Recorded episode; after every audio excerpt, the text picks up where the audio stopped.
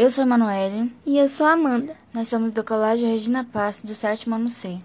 E eu vou falar um pouco sobre psicologia reversa, que é basicamente uma técnica utilizada para você conseguir algo por meio de uma sugestão. Ou seja, quando você fala, filho, não faz isso, as, muitas vezes a criança vai lá e faz só para contrariar essa pessoa.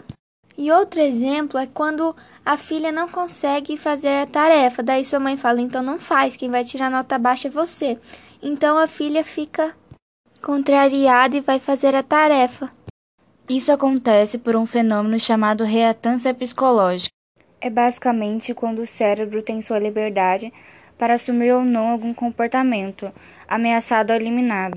Mas não funciona sempre, e se especialistas também não têm a consciência de que cenários acontecem ou não. A psicologia reversa geralmente tem mais efeito em pessoas autoritárias ou infantilizadas.